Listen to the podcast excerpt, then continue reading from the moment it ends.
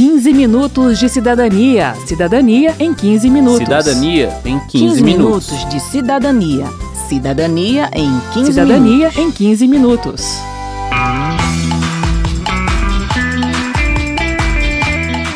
Segundo dados da Organização Internacional do Trabalho, em 2016 o Brasil tinha mais de 6 milhões de trabalhadores domésticos. Desses, 92% eram mulheres. Apenas 4 em cada 10 desses trabalhadores contribuíam para a Previdência Social e só 3 em cada 10 tinham carteira de trabalho assinada. O 15 Minutos de Cidadania de hoje vai falar sobre os direitos dos trabalhadores domésticos. Eu sou Verônica Lima. E eu sou Mauro Tiquerini.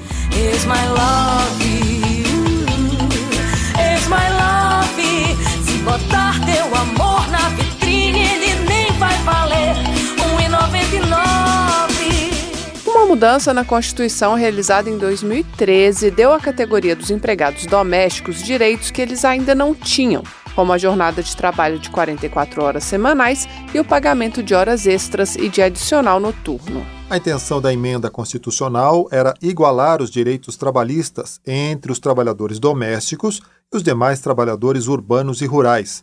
A deputada Benedita da Silva, do PT do Rio de Janeiro, que também foi constituinte, lembra que a ideia era deixar claro que o trabalho de servir uma família não deveria ser tratado de forma diferente do trabalho de servir uma empresa. Nossa argumentação era o seguinte: quem cozinha no restaurante, quem lava na lavanderia, como é a relação com essas pessoas? Carteira assinada, seu salário, descanso semanal remunerado, seu 13 terceiro salário, jornada de trabalho. Então era isso. Era pura e simplesmente isso que nós estávamos ali colocando. Na mesma linha, a presidente da Federação Nacional das Trabalhadoras Domésticas, Luísa Batista Pereira, lembra que o trabalho doméstico, apesar de ser invisibilizado pela sociedade, é fundamental para a economia das famílias e do país. Hoje, a maioria das mulheres, a maioria das pessoas trabalham, né, se formam em várias outras profissões, estão no mercado de trabalho.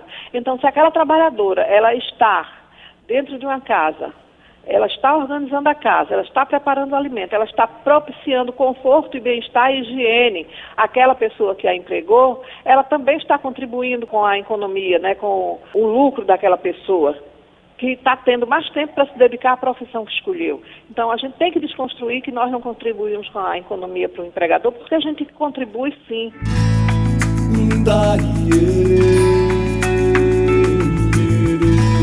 A Lei Complementar número 150 de 2015 regulamentou os novos direitos dos empregados domésticos. Em linhas gerais, essa é a lei que rege o serviço doméstico. A consolidação das leis do trabalho, CLT, pode ser aplicada sempre que houver uma lacuna na Lei Complementar número 150, desde que não traga disposições contrárias a ela. Isso quer dizer que nem todas as regras são exatamente iguais. A Luísa Batista, da Federação Nacional das Trabalhadoras Domésticas, dá um exemplo. Bem, mesmo com os direitos conquistados, ainda tem diferença, sim, porque a Lei Complementar 150, né, que é o que regulamenta os nossos direitos, tem a questão do seguro-desemprego, que só são três parcelas, enquanto que outras categorias é de quatro a cinco. Tem, e, e, tem também dentro do teto permitido para a aquisição de seguro-desemprego. No nosso caso, mesmo a trabalhadora tendo 1.500, 2.000 no, no contrato de trabalho, ela só vai receber três parcelas no valor de um salário. Outra diferença muito importante e positiva é a proibição de se contratar menores de 18 anos para desempenho de trabalho doméstico. Em outras profissões, mas nem todas, a partir dos 14 anos, já se pode ser aprendiz.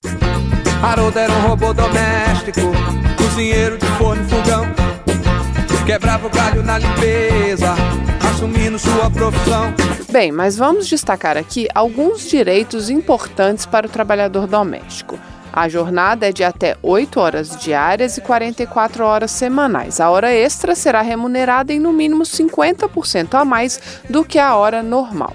Mas esse pagamento extra poderá ser dispensado se o excesso de horas de um dia for compensado em outro dia. Para isso, é preciso haver regime de compensação de horas estabelecido por acordo escrito entre empregador e empregado. O trabalho realizado entre as 10 da noite de um dia e as 5 da manhã do dia seguinte é considerado trabalho noturno, e a hora de trabalho noturno é mais curta, tem 52 minutos e meio. Por isso, nesse intervalo de 7 horas de relógio, são contabilizadas 8 horas de trabalho, e cada hora dessas deve ser remunerada com acréscimo de no mínimo 20% sobre o valor da hora diurna. Resumindo, se a pessoa trabalhar todo o período considerado noturno, vai receber por 8 horas e pelo menos 20% a mais do que teria recebido se tivesse trabalhado de dia. Em caso de contratação de empregado exclusivamente para desempenhar trabalho noturno, o acréscimo será calculado sobre o salário anotado na carteira de trabalho.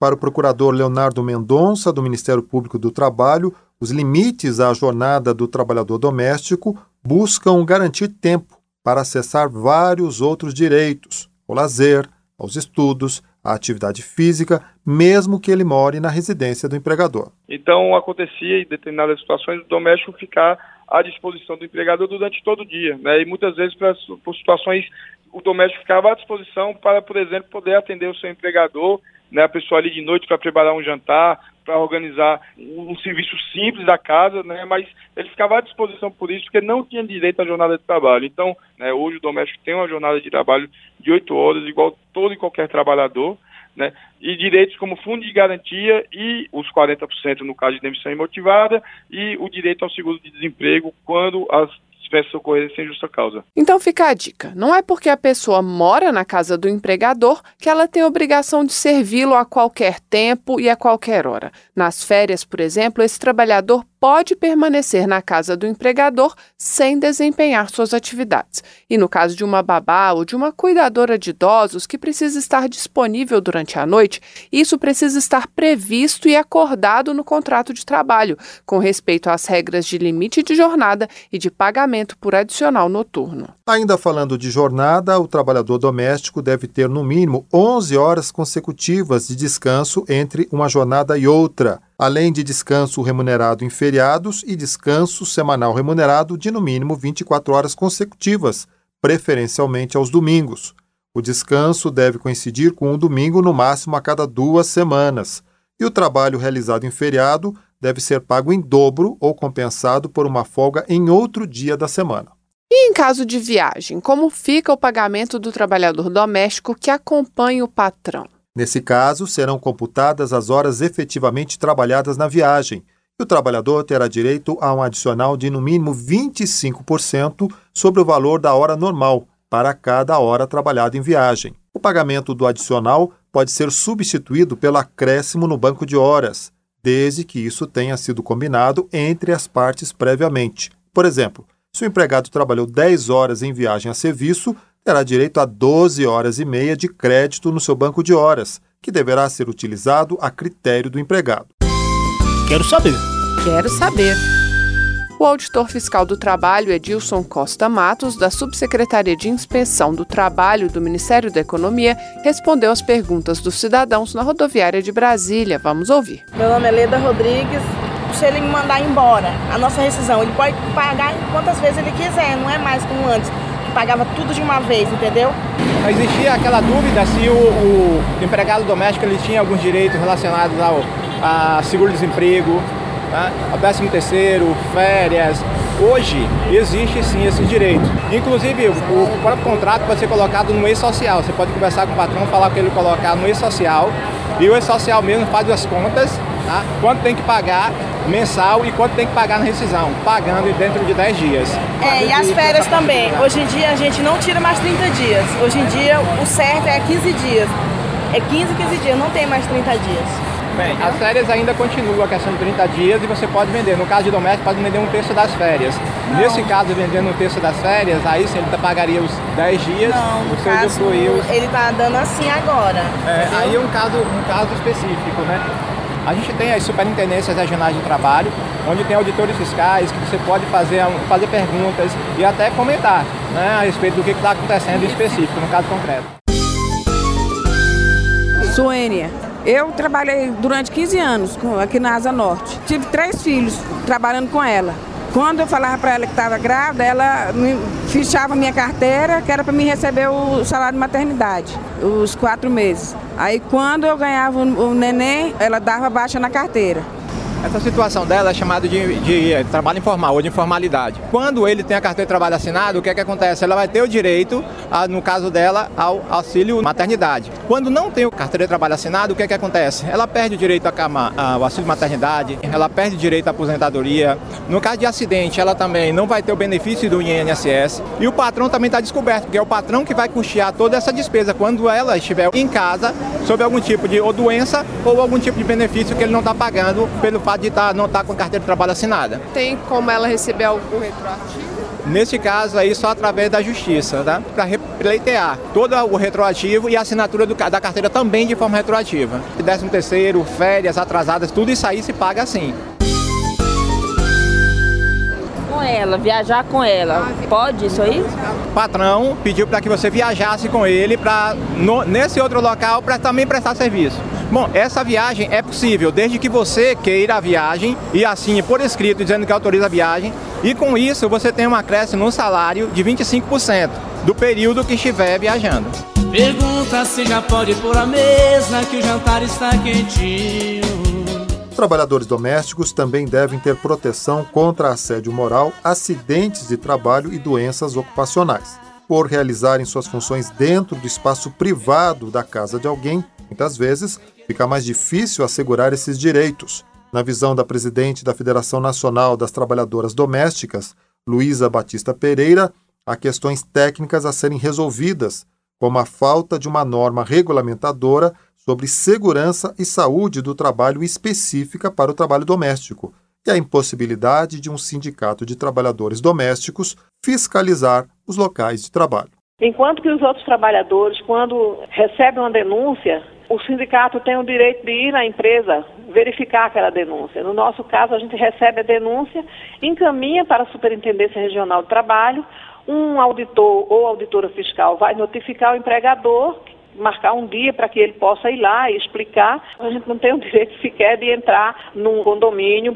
para distribuir os boletins informativos dos nossos sindicatos. Outro problema que pode afetar qualquer trabalhador, mas que é de mais difícil identificação e solução no caso dos domésticos, é o assédio moral. A Luísa Batista pede mais respeito por parte dos empregadores que muitas vezes a, a empregadora ela passa por uma pressão no local de trabalho e ela aguenta, mas quando ela chega em casa, a primeira pessoa que aguenta as consequências daquele mau humor, da, daquela pressão, daquele assédio na realidade que ela teve lá no local de trabalho é a trabalhadora doméstica. Aprendesse a separar as coisas. Eu estou dizendo isso porque quem trabalha numa empresa, um dia, mais dias, menos dias, alguém vai se indignar, né? Aquela pessoa vai se revoltar, vai denunciar o assédio que vem sofrendo, alguém vai se indignar e, inclusive, servir de testemunha.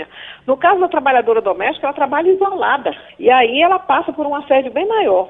O procurador Leonardo Mendonça, do Ministério Público do Trabalho, afirma que o trabalhador pode procurar, além do sindicato, o próprio Ministério Público do Trabalho, ou mesmo a Justiça do Trabalho, para denunciar casos de assédio moral ou condições inadequadas de trabalho, mas é preciso também uma mudança cultural no país. As ações de assédio moral na Justiça do Trabalho também são muito raras, envolvendo trabalhadoras domésticas, porque são trabalhadoras que normalmente não têm um conhecimento muito adequado dos seus direitos. Algumas consideram esse tratamento como algo normal quando não é. Elas têm que é, se insurgir em relação a isso, até porque precisamos mudar essa postura de alguns patrões, essa postura escravocrata de achar que porque ele deu um emprego, ele pode exigir, pode tratar de forma inadequada o seu empregado. Ainda na linha da mudança de cultura, vale deixar claro que alimentação, vestuário, higiene, moradia, uniformes e outros acessórios concedidos pelo empregador e usados no local de trabalho não podem ser descontados do salário. Despesas com transporte, hospedagem e alimentação em caso de acompanhamento em viagem também não. Está na luta do corre-corre do dia a dia. Termina aqui o 15 Minutos de Cidadania, que teve produção de Cristiane Baker, Karina Berardo e João Paulo Florencio, trabalhos técnicos de Milton Santos, edição e apresentação de Mauro Tchequerini e de Verônica Lima. Se você tem alguma dúvida, mande pra gente. O e-mail é rádio.câmara.leg.br e o WhatsApp é 61 999 78 90 80. Trabalhador. Trabalhador brasileiro 15 minutos de cidadania. Cidadania em 15 minutos. Cidadania em 15, 15 minutos. minutos de cidadania. Cidadania em 15 Cidadania minutos. em 15 minutos.